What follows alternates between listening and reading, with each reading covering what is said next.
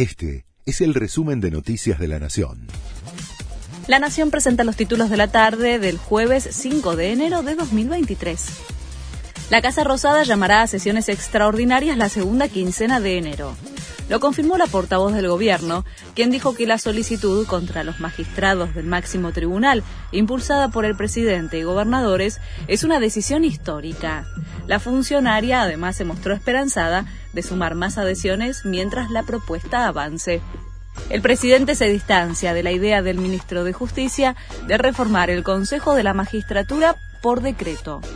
Cerca de Alberto Fernández relativizaron las declaraciones de Martín Soria, quien sugirió cambios en el organismo a través de un DNU. Desde el oficialismo evitaron cuestionar las declaraciones del funcionario, pero dejaron en claro que no se trata por ahora de una prioridad para el gobierno. Denuncian faltantes de insumos y alertan que pueden escasear medicamentos, gaseosas y shampoo.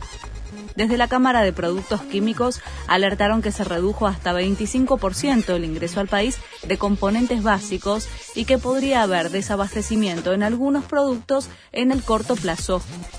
Putin ordenó por primera vez desde que comenzó la invasión un cese al fuego en Ucrania.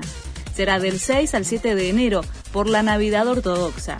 Sin embargo, Ucrania calificó de hipocresía el anuncio ruso y pidió a las tropas de Moscú que abandonen el país.